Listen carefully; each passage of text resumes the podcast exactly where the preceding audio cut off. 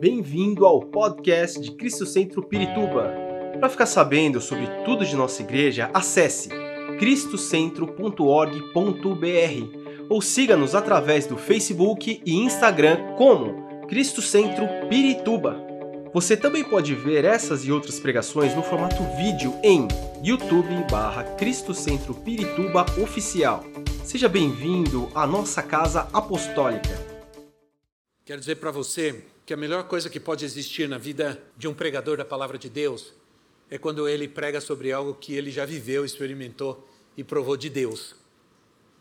Quando a gente viveu no campo missionário, quando a gente serviu a Deus em outro país, sem ter dinheiro, sem ter emprego, sem ter nada, sem ter cartão de crédito, sem ter papai, mamãe, ninguém, num país que está a 8 mil quilômetros aqui, num tempo em que é, o contato e a comunicação era praticamente zero, porque nós fomos trabalhar num país que não, não tinha nem chamada internacional.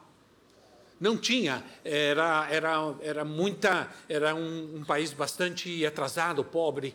E, e desde então, desde então, a gente até hoje, isso já fazem é, 35, 36 anos, é, até hoje, o Senhor não nos tem deixado faltar nada.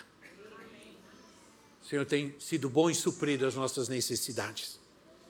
Então eu quero ler uma passagem, um texto impressionante na palavra de Deus. Provérbios capítulo 10, versículo 15. Sem tirar esse versículo do seu contexto, né? porque o livro, o livro de Provérbios, é, o contexto o livro de Provérbios ele é mais narrativo do que histórico. Diz assim, Provérbios 10, 15: As riquezas dos ricos é sua cidade fortificada, mas a pobreza é a ruína dos pobres.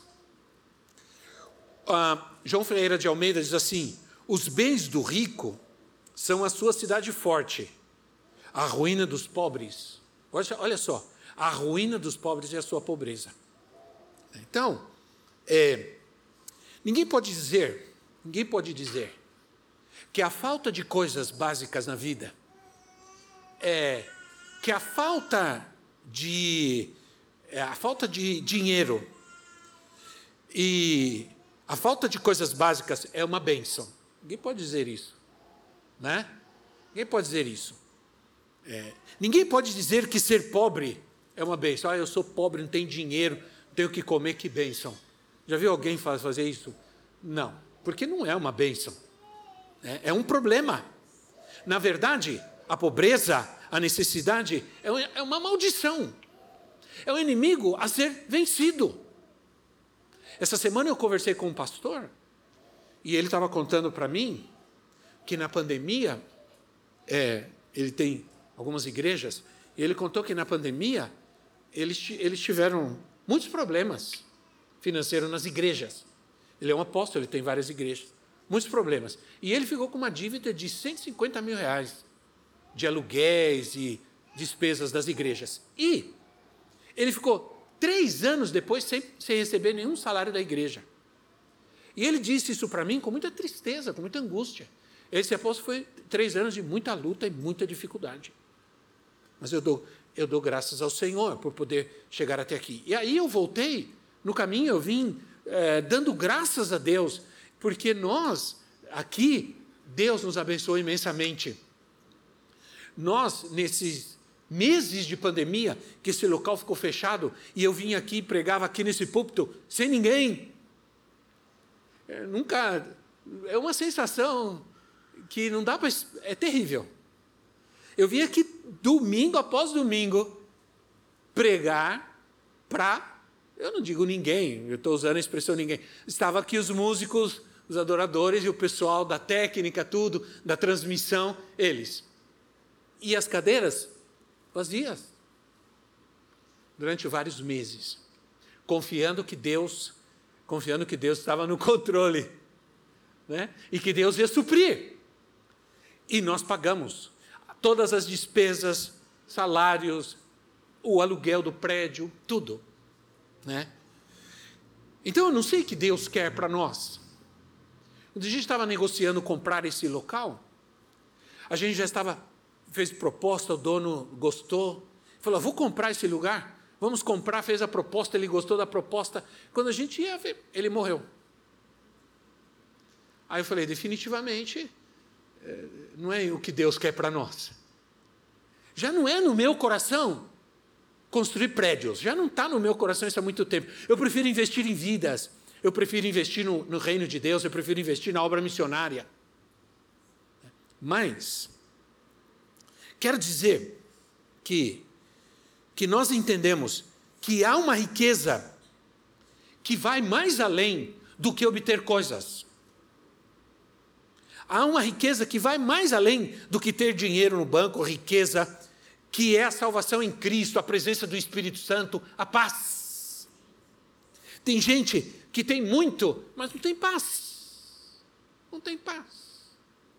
Então, Paulo diz assim, lá em 2 Coríntios capítulo 9, versículo 8, ele diz: Deus é poderoso para fazer abundar em vocês, em vós, toda graça a fim de que, tendo sempre em tudo toda suficiência, abundeis em toda boa obra. Tendo toda suficiência. Então, assim, olha que interessante, porque ele usa um, uma, ele usa é, uma totalidade aqui. Ele diz: é, toda graça, tendo sempre tudo e toda suficiência, abundeis em toda, em toda boa obra. Quer dizer, olha que coisa tremenda, ele diz você, tendo tudo, né? tendo é, toda graça, tendo sempre é, toda suficiência, vocês tenham abundância. Então, a gente não pode definir é, é, a gente não pode definir riqueza com ter muito dinheiro. Não podemos, porque a Bíblia define a riqueza como ter o suficiente e ter a necessidade suprida por Deus. Se temos a bênção de Deus, e é isso que ele está dizendo, se nós temos a bênção de Deus, não nos faltará nada. O Senhor é o meu pastor. Ele cuida de mim, eu tenho a bênção dele, eu tenho o cuidado dele, então nada me faltará. É, mas se nos falta tudo, é um problema. Alguma coisa não está bem, pode ser que é uma maldição, um espírito de pobreza, sabe que é um espírito de pobreza que mantém certas pessoas sem nada e elas e quando você oferece alguma coisa, elas não querem. Elas não querem. Né? Você oferece um cobertor, uma roupa, uma, um agasalho, comida e tudo mais, elas preferem continuar passando necessidade, continuar dormindo na rua. É, não há, um, há, uma, há, uma, há uma, um problema social, sem dúvida, mas existe também uma escolha. Né? É um espírito que impede há espíritos que estão agindo, às vezes, em uma família e que não conseguem avançar, que não conseguem ver a prosperidade de Deus, de ter mais do que o suficiente o que Deus nos quer dar. A Bíblia diz que Ele quer nos abençoar muito mais do que nós precisamos, muito mais do que nós pensamos, porque a sua bênção é abundante. Por causa do exagero que se tem por aí, dessa é, dessa teologia de prosperidade, de negócio com Deus, a gente acaba se fechando para receber realmente o que Deus tem para nós. Nós não podemos que permitir que o erro do homem, o erro do homem, impeça a bênção de Deus na nossa vida. Que o erro do homem, do homem cancele a verdade de Deus na nossa vida. Há uma verdade de que Ele quer suprir todas as nossas necessidades, conforme as suas riquezas em glória. Então, irmãos, é, muitas vezes na palavra de Deus, na Bíblia, é, o, di, o dinheiro na Bíblia nunca é uma maldição. A Bíblia nunca disse que o dinheiro é uma maldição. A Bíblia não, não diz que, a, a, a, que o dinheiro é a raiz de todos os males. Não. A Bíblia diz que o amor ao dinheiro, o apego ao dinheiro, o desespero pelo dinheiro, né? Esse é, esse é, o, é a raiz de todos os males. As pessoas por dinheiro. Hoje eu escutei um testemunho de alguém que estava conosco, que é profetiza. A gente estava com alguém hoje aqui conosco, tomando um café, e contou que na sua família um, pai, um filho matou o pai. Aí nós perguntamos, mas por que ele matou o pai? Por causa de dinheiro. Por causa de herança. Ele pensou, vou matar meu pai e vou ficar com todo o dinheiro. Está preso e não está usufruindo de dinheiro nenhum. Mas então a gente entende que o apego ao dinheiro muitas vezes é a causa do temor, do medo, da depressão, né? diante da possibilidade de que vai faltar do que não vou ter, que a gente começa a entrar em depressão, o diabo começa a trabalhar na nossa mente, nos desesperar, gerando a ansiedade, porque a ansiedade, a, ansiedade, ela é excesso de futuro. Quando a gente começa a pensar muito que não vai ter, que vai faltar, que não vai dar, que vão me abandonar, que vou perder o emprego, e isso começa a gerar uma ansiedade tremenda, e a gente começa, isso começa a debilitar a nossa fé, e, um, e os espíritos de mentira, de engano, de miséria começam a tomar conta da nossa vida. É. O dinheiro é muitas vezes a consequência das contendas, das discussões, como eu contei várias vezes aqui já, é, de um vídeo que me mandaram que eu fiquei impressionado, que enterraram a, o, o homem e começou, no cemitério mesmo, quando já estava cobrindo de terra, começou a brigaiada. Aí virou paulada, pedrada, tijolada, porque já estavam brigando por causa da herança. Ali, não, não, tinha, tava, não tinha terminado de jogar terra ainda. Então, o, o amor ao dinheiro, o apego, é, é, gera essa, essa essa, essa contenda, um espírito de contenda. Né? É, fracasso. Fracasso é um espírito que age na vida de quem não se sente capaz, às vezes, de suprir sua necessidade e a necessidade da sua família. Sim ou não, irmãos? Aí começa a gerar aquela, aquele, aquele espírito que vai pouco a pouco minando as forças, desanimando e nos tornando é, é, preocupados. Você sabe que a pior coisa, irmãos amados, a pior coisa que existe é a gente começar a viver na dependência do dinheiro. Isso é um mal terrível. Há doenças emocionais como medo, ansiedade e até a morte. A morte. Né? É, na Bíblia, o único pobre feliz é o pobre de espírito. É o único pobre feliz. Né? Bem-aventurado o pobre de espírito, disse Jesus. Mas a pobreza de espírito não tem nada a ver com pobreza financeira, de dinheiro, falta de dinheiro, nada disso. A pobreza de espírito fala de humildade, de dependência de Deus. Eu vou trazer uma mensagem que eu estou preparando no meu coração primeiro, porque o primeiro eu preciso tratar comigo. E agora vocês vão entender por que, que eu estou demorando para. Eu tenho uma mensagem de Deus que eu quero trazer sobre o, o poder da humildade. Agora, eu primeiro, para pregar essa mensagem, eu preciso tratar comigo. Porque acho que foi domingo que eu falei, quinta-feira passada, que o orgulho é algo que a gente tem, mas não acha que tem. Quase sempre quem é orgulhoso acha que não é orgulhoso. Né? É como o baforento. Ele não sente o seu próprio bafo. Né? Mas todo mundo sente. então, para a gente não, não demorar, é, eu quero, porque eu sei que eu já falei sobre isso, mas é porque eu estou estudando sobre humildade. Mas eu estou primeiro diante do Senhor, dizendo: Senhor, antes de eu pregar essa mensagem, eu, o Senhor precisa tratar comigo. Porque eu, se, se eu acho que eu sou muito humilde, então eu ainda não sou humilde. Então eu preciso orar mais. Outro dia, eu nunca esqueço desse adesivo que eu vi no carro. Eu estava dirigindo, eu nunca mais, eu, eu, ri sozinho e guardei aquilo no meu coração. Um adesivo no carro que dizia assim: Nós, os humildes, já somos poucos no mundo.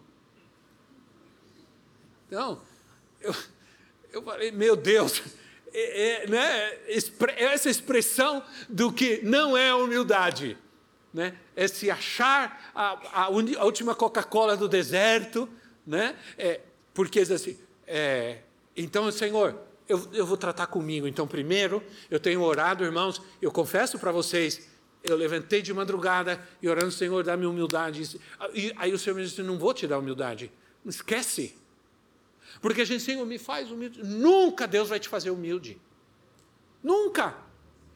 É você quem tem que ser humilde. É você que tem que se tornar humilde. É você que tem que trabalhar na sua vida e em áreas da sua vida para ser humilde. Há um poder tremendo no, na humildade. Não vou adiantar a pregação, porque eu não posso falar ainda, porque ainda estou nesse processo. Mas vamos falar alguma coisa? É, porque a pobreza é um princípio, é um espírito, não é apenas um problema social. Destrói vidas. É, então, mas alguns resultados da pobreza, por exemplo, ela tira as forças, ela tira a vontade de lutar. Por quê? Porque tem pessoas que elas creem que só com dinheiro elas podem fazer alguma coisa. E estão muito enganados. Ah, eu não tenho um capital. Mano, não sei o que você pensa, mas a gente voltou de Guatemala e a gente começou essa igreja com 200 dólares né, que a gente recebia por mês, que naquela época dava para uma compra, uma conta de luz, conta de água. O resto Deus supria de maneiras assim. Eu estava mexendo nas esses dias de férias.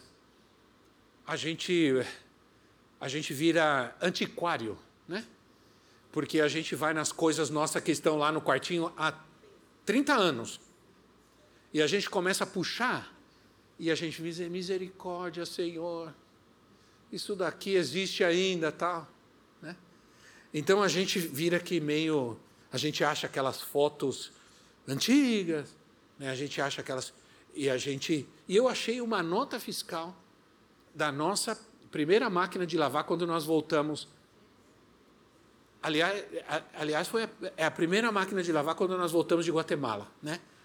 Não lembro se a gente teve alguma antes, mas foi a primeira. Que alguém disse: vocês, ela está grávida, ela precisa de uma máquina de lavar. E os irmãos se reuniram e compraram uma máquina de lavar. Eu guardei essa nota fiscal, nem sabia. Eu acho que nem guardei, eu deixei lá, caiu em alguma coisa lá, ficou. Eu achei Aí eu fiquei olhando. Falei, meu Deus, essa é a prova de que eu estou antigo. Né? Da prova que eu estou antigo. Aí foi embora. Foi embora, chega, né? Por quê, irmãos? O maior erro que a gente comete é achar que nós precisamos de dinheiro para fazer alguma coisa grande. E não é assim. A Bíblia diz que o justo viverá pela fé, não é pelo dólar nem pelo euro, muito menos pelo real. O justo viverá pela fé. O justo viverá pela fé. Há um homem extraordinário de Deus. Eu estava lendo sobre ele esses dias, que ele lia a Bíblia, meu Deus. É, eu, eu vou me lembrar o nome. Livingston? Não sei. Talvez Livingston. Este homem, ele era um homem de fé.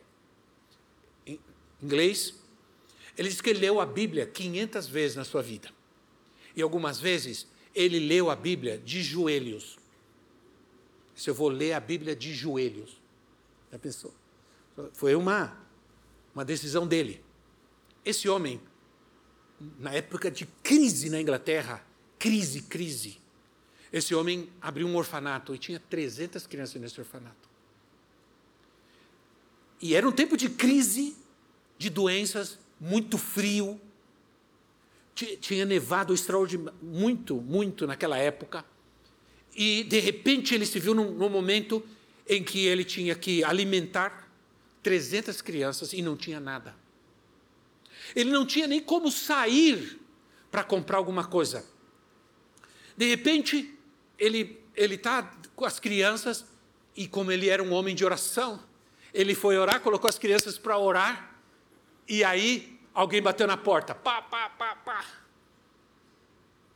Aí abriu a porta e ele disse assim, senhor, senhor Livingston, é, olha, deixa eu dizer uma coisa, eu conheço o senhor e sei o seu trabalho, e quero te dizer uma coisa, meu caminhão de entrega de alimentos quebrou aqui na porta. E eu tenho pão, leite, um monte de alimentos perecíveis. E eu sei que eu não vou conseguir levar isso até o fim. Então, eu quero saber se o senhor não quer todo esse alimento para vocês. Ele conta isso é, no, no aquele livrinho Os Heróis da Fé tem essa história. Né? É assim, de repente você não tem nada, mas você buscou a Deus. E milagrosamente, poderosamente, veio a provisão de Deus. Este homem, ele é impressionante a sua história.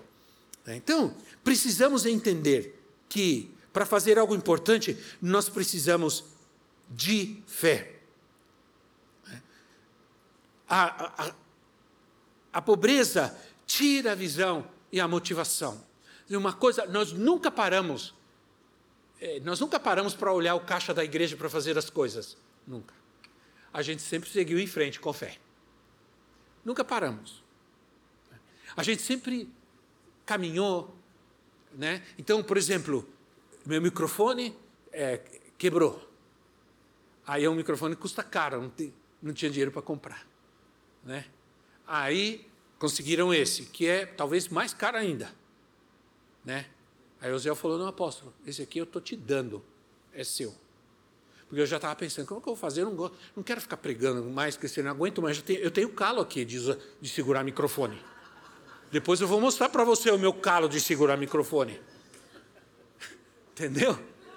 E aí se eu tivesse calo na língua. Se desse calo na língua, eu estava perdido. Mas eu posso mostrar, está aqui. Segurar o microfone. Então, tira a motivação para você crescer. Você acredita que não vai crescer mais na vida porque está faltando dinheiro, porque está faltando, porque não tem dinheiro. Nunca, eu sempre disse aos pastores, e eles sabem, eles estão aqui, nunca vamos olhar para o caixa da igreja. Vamos avançar, vamos levar o povo também a agir em fé. Porque se a gente agir em fé, se você, vir, se você ver Deus fazer, se você vê Deus fazer, se você vir Deus fazer, então você vai crer. Se a gente ficar capengando aqui como igreja, nada acontece, não tem nada, você também não vai ter fé para a tua casa, para a tua vida. A igreja precisa viver esse estímulo de fé, esse exemplo de fé, essa, esse exemplo de autoridade de Deus, para a gente avançar. Ficou bonito aqui, né? Essa parede eu achei tão bonito. Agora nós vamos fazer isso lá na entrada, deixar essa entrada bonita. Quando alguém chegar e olhar, falar assim: que lugar maravilhoso. E você dizer: essa é a casa de Deus. É um lugar onde Deus é adorado. Sim ou não, irmãos? Essa sempre foi a mentalidade que eu tive. Sempre foi a mentalidade que eu tive. Então, a, pobreza, a necessidade atrai o pessimismo, te torna pessimista, você perde as forças para lutar, atrai a humilhação, porque quem passa necessidade não paga dívidas, não paga contas, é humilhado, eh, tem gente ligando toda hora, né? recebe aquela cartinha que o motoqueiro traz, que precisa assinar. Quando vem uma cartinha e você precisa assinar, ah, meu Deus. Né? Então, a menos que você esteja recebendo um cartão de crédito com um milhão de limite. A menos, mas tomara que não. Porque como é que você vai pagar? Olha. Olha o que diz Deuteronômio 28. Versículo 47 e 48. Deuteronômio 28. 47 e 48. Por não haveres servido ao Senhor teu Deus com gosto e alegria de coração. Olha só. Por não haveres servido o teu Deus, teu Senhor, com gosto e alegria de coração, por causa da abundância de tudo, servirá aos teus inimigos que o Senhor enviará contra ti, em fome, em sede, em nudez e em falta de tudo, e ele porá sobre o teu pescoço um jugo de ferro até que haja destruído. Por quê? Porque você não serviu ao teu Deus com alegria. Por causa da abundância de tudo. O que quer dizer? Para ter abundância na tua vida, você não serviu a Deus com alegria. Você se dedicou a trabalhar, se dedicou a sua vida inteira e não creu que Deus podia suprir. Claro que é uma palavra para o povo de Israel, mas é um, o princípio permanece. Lembra que eu sempre ensinei isso? Há coisas que Deus falou diretamente ao povo de Israel, mas o princípio permanece. O princípio espiritual. Né? Que se você não obedece a Deus por causa da abundância, deixa de servir porque você tem muito, né? por causa do dinheiro, nos tornamos egoístas e acabamos servindo a, a, a, a outros. É um princípio por onde virá a maldição. Por outro lado, no versículo 8 de Deuteronômio 28, o Senhor diz assim: o, Senhor mandará que a bênção esteja contigo nos teus celeiros e em tudo que puseres a tua mão, e te abençoará na terra que o Senhor teu Deus te dá. Por quê? Porque você serve ao Senhor com alegria o que você obedece. Né? Então, a obediência é uma arma poderosa para a destruição. A humildade, a obediência. Deus prova a nossa humildade. Deus prova a nossa humildade, exigindo de nós a obediência a quem e ao que nós detestamos. Deus prova. Eu, eu tenho que ir na academia, eu vou. Eu vou ah, levantar peso tal. Aí eu tenho lá um personal que fica. Não, daqui. Outro dia pegou e, e fica toda hora dizendo: você tem que fazer assim, a postura tal, da coluna. E eu fico com uma raiva daquele menino me dando ordens. Outro dia ele chegou assim, eles precisam de pastor. Pastor, não, não, assim não. Está errado, faz direito. Ah, humildade. Eu falei, esse menino aí fica me chamando a atenção e tudo. Né? Então, eles estão tão obcecados pela postura que outro dia me mandaram um vídeo de numa academia uma menina esfaqueando o outro e passou o personal trainer e disse assim, ei, ei você, olha a postura, olha a postura. Então, quero que nós entendamos uma coisa. Primeiro, a obediência a obediência é poderosa contra a pobreza, contra a miséria. É? Nós podemos vencer também a miséria e a pobreza através da palavra. A Bíblia, é, no Salmo 112, Salmo 112, esse salmo é poderoso. Bom, o que me diz um versículo na Bíblia, me diz uma palavra na Bíblia que não é poderosa, né? Me diz, se você conseguir, olha, Salmo 112, aleluia. Diga aleluia. aleluia. Começa assim, né? Aleluia. Como é feliz o homem que teme ao Senhor e tem grande prazer em seus mandamentos. Seus descendentes serão poderosos na terra, serão uma geração abençoada de homens íntegros. Olha só, grande riqueza há em sua casa e a sua justiça dura para sempre. A luz raia nas trevas para o íntegro, para quem é misericordioso, compassivo e justo. Feliz é o homem que presta com generosidade, que com honestidade conduz seus negócios. O justo jamais será abalado. Para sempre se lembrarão dele, não temerá más notícias. Seu coração está firme, confiante no Senhor. O seu coração está seguro, nada temerá. No fim, verá a derrota dos seus adversários reparte generosamente com os pobres, a sua justiça dura para sempre, seu poder será exaltado em honra, o ímpio o vê e fica irado, range os dentes e definha, o desejo dos ímpios se frustrará. Olha que palavra poderosa. Nós cremos na Bíblia, irmão, nós cremos. Se nós não cremos, então esquece. Mas está aqui. A integridade, o trabalho honesto, a obediência, a palavra de Deus Todos esses são ingredientes para que você vença todo espírito de, de, de miséria e de necessidade. Tem que trabalhar. É, não pode ficar também em casa deitado. Estou esperando a bênção de Deus. No mínimo, vai cair o telhado na sua cabeça. Mas a bênção de Deus nunca. É. Porque isso é importante, o temor do Senhor. O temor do Senhor, olha os ingredientes. Que, nos textos que eu estou lendo aqui: trabalho, a honestidade, a dedicação, a palavra de Deus, a humildade, o temor do Senhor. Aleluia, como é feliz o homem que teme ao Senhor. Temor não é medo, temor é reverência, é obediência. Ele é provedor, ele é protetor do seu povo, ele guarda a sua aliança, né? Obedecer a palavra de Deus com alegria, né? E olha o que está dizendo aqui: né? que os seus descendentes serão poderosos na terra, isso fala do futuro, tem um futuro garantido, tem um futuro garantido. A misericórdia e a generosidade, eu estou terminando, e vou terminar com isso. Viver pela fé e não pelo medo. E não pelo medo. Versículo 7 e 8 diz assim, no texto que nós lemos: Não temerá mais notícias, o seu coração está firme e confiante no Senhor. O seu coração está seguro e nada temerá. No final, verá a derrota dos seus adversários. O espírito de miséria é um adversário, é um inimigo contra a nossa alegria, felicidade, paz. Ou não, irmãos? O Senhor está dizendo: não tenha medo de más notícias. Hoje, o que a gente tem mais, né, em todo lugar, são más notícias. Más notícias. É, é se dermos atenção o que dizem as autoridades aí hoje na mídia, é, não vamos, nós vamos ter paz, não vamos ter paz, não vamos ter paz.